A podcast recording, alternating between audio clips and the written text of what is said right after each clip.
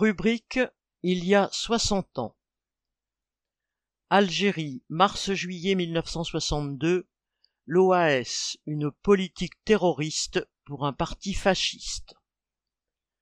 Entre la signature des accords d'Évian le 19 mars 1962, reconnaissant l'indépendance de l'Algérie, et la proclamation effective de celle-ci le 5 juillet, cette période de plus de trois mois devait permettre le passage du pouvoir. Elle vit surtout la recrudescence dramatique des attentats commis par l'OAS, organisation armée secrète, créée un an auparavant. Créée le 11 mars 1961 à Madrid, dans l'Espagne franquiste, par des anti-indépendantistes d'extrême droite auxquels s'était adjoint le général Salan, l'OAS ne cherchait déjà plus à se battre pour une Algérie française qu'elle savait perdue. Par des attentats aveugles, son but était de terroriser les populations et de dresser les Algériens contre la population européenne dite des pieds noirs, ne laissant à celle-ci d'autre choix que de partir. Son calcul était alors qu'elle fournirait la base d'un parti de type fasciste pour la conquête du pouvoir en France. L'armée française s'enlisait dans la guerre qu'elle menait contre le Front de libération nationale algérien, FLN, une guerre qu'elle ne pouvait gagner. Après le 13 mai 1958 et la rébellion militaire dirigée par le général Massu, De Gaulle arriva au pouvoir en se présentant à la bourgeoisie française comme l'homme providentiel capable de la sortir de ce bourbier, calmant à la fois les attentes des combattants algériens et celles des dirigeants jusqu'aux boutistes de l'armée. Mais en décembre 1960, lorsqu'il annonça un référendum sur l'autodétermination de l'Algérie, les militaires et l'extrême droite des Européens d'Algérie comprirent que son objectif n'était nullement de conserver l'Algérie française. Les hommes de l'OAS C'est dans ces conditions que, dans la nuit du 21 au 22 avril 1961, quatre généraux fomentèrent un putsch pour garder l'Algérie française, entre guillemets. Après l'échec de celui-ci, les généraux Chal et Zeller se rendirent mais Salan et Jouot passèrent à la clandestinité et prirent la tête de l'OAS. Ainsi, dès 1961, l'OAS regroupe environ un millier d'hommes déterminés à agir par le massacre. En Algérie, elle est présente majoritairement parmi l'armée et les forces de police, formées à la brutalité et à la torture contre tous les opposants à l'Algérie française, quelle que soit leur origine. Ce sont aussi ces forces de répression, en phase de rébellion contre les ordres de l'État qui lui fournissent des armes et du matériel. Mais elle a aussi ses partisans en France parmi des membres de l'appareil d'État, les hauts fonctionnaires et une extrême droite nostalgique de la puissance coloniale passée. Les politiciens favorables à une paix négociée ou les partisans de l'indépendance, voire De Gaulle lui-même, qui allait échapper à plusieurs tentatives, deviennent la cible des attentats. En Algérie, une partie des possédants pieds noirs, désireux de maintenir leurs privilèges quoi qu'il en coûte, soutiennent l'OAS.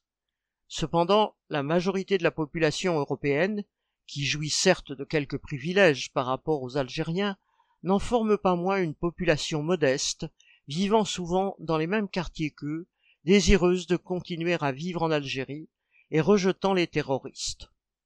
Vis-à-vis -vis de ceux qui n'adhèrent pas à sa politique, l'OAS n'hésite pas à utiliser des moyens individuels de rétorsion, raquettes et menaces. Une politique terroriste. Après les accords d'Évian du 19 mars 1962, l'OAS commence en Algérie une campagne d'attentats ciblés visant à créer un fossé entre les deux communautés.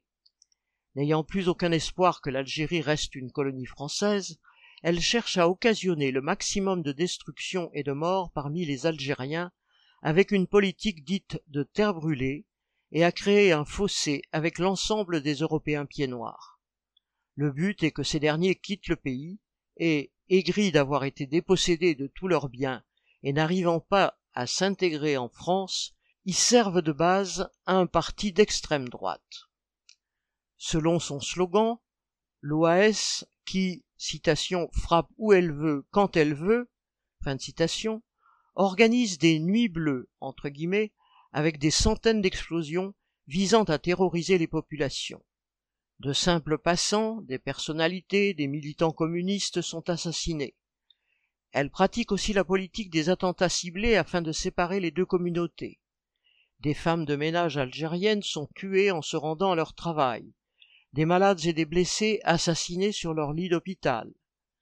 Le 2 mai, dans le port d'Alger, une voiture piégée explose, causant la mort de plusieurs dizaines d'Algériens en attente d'un emploi.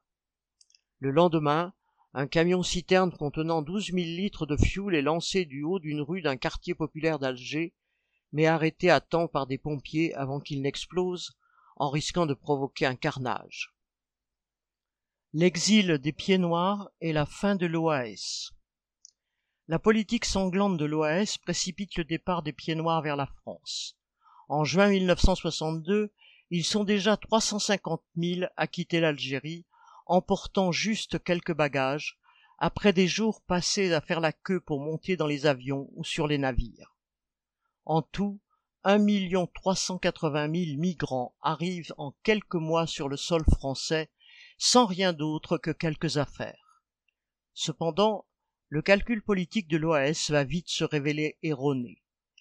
L'arrivée de plus d'un million de pieds noirs ne va pas déstabiliser l'économie française, car elle se fait en période de croissance, et en relativement peu de temps, ils réussissent à s'insérer dans le reste de la population française. Si l'OAS n'atteint pas son objectif, les hommes qui l'ont créé ne vont pas pour autant disparaître. Certes, les quatre généraux félons, entre guillemets, ont été arrêtés et condamnés à la perpétuité ou à mort. Mais la gangrène va au-delà de l'OAS. L'armée des Massus et Le Pen, qui a torturé les Algériens comme les opposants et massacré les populations, a formé bien des criminels prêts à tout. Tous ces hommes, produits de la sale guerre coloniale menée pendant huit ans en Algérie, et aussi précédemment durant la guerre d'Indochine, vont continuer pendant des années à contaminer l'appareil d'État et à alimenter les rangs de l'extrême droite. Mais, même s'ils risquent d'en être la victime, il n'est pas question pour De Gaulle de chercher à éradiquer cette gangrène. Qui peut jamais savoir si un jour la bourgeoisie n'aura pas besoin de recourir à ce genre d'assassin pour asseoir sa domination?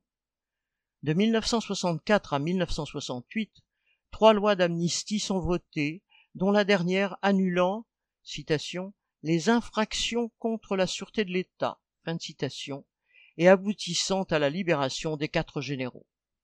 Et en 1982, c'est Mitterrand qui poursuivra dans cette veine par une loi sur la révision de carrière des généraux impliqués, leur rendant à la fois leur pension et leur décoration. Marianne l'amiral